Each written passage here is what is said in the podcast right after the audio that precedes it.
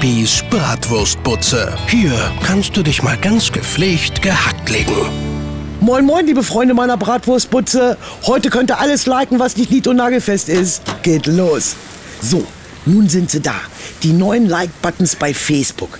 Ja, wenn du bei Facebook einen Beitrag siehst, konntest du bisher ja nur Gefällt mir klicken und das war's.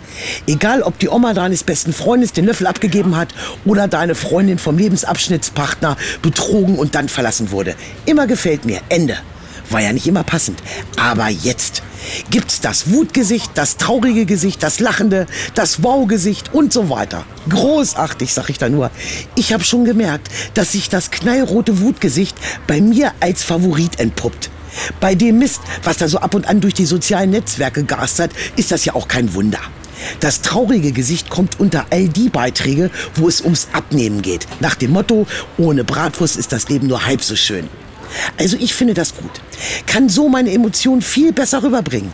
Die Gesichter ersparen mir das lange Rumgetickere, um den ein oder anderen meine Meinung zu geigen. Klick und fertig. Wobei ich ja irgendwie auch ein bisschen sauer bin. Wo ist denn bitte der Lecker-Button? Ja, der wäre für mich überwichtig. Ich poste mein Mittagsmenü, der Gast klickt Lecker-Button und schon spare ich mir die Kohle für teure Werbung. Naja, kommt vielleicht noch. Mein WhatsApp-Status des Tages. Wie erkennst du, ob du Facebook-süchtig bist? Genau, wenn du dich abends im Bett versuchst abzumelden. Bibis Bratwurstbutze. Holt euch Bibis WhatsApp-Status aufs Handy. Auf antenne.com steht, wie's geht. Antenne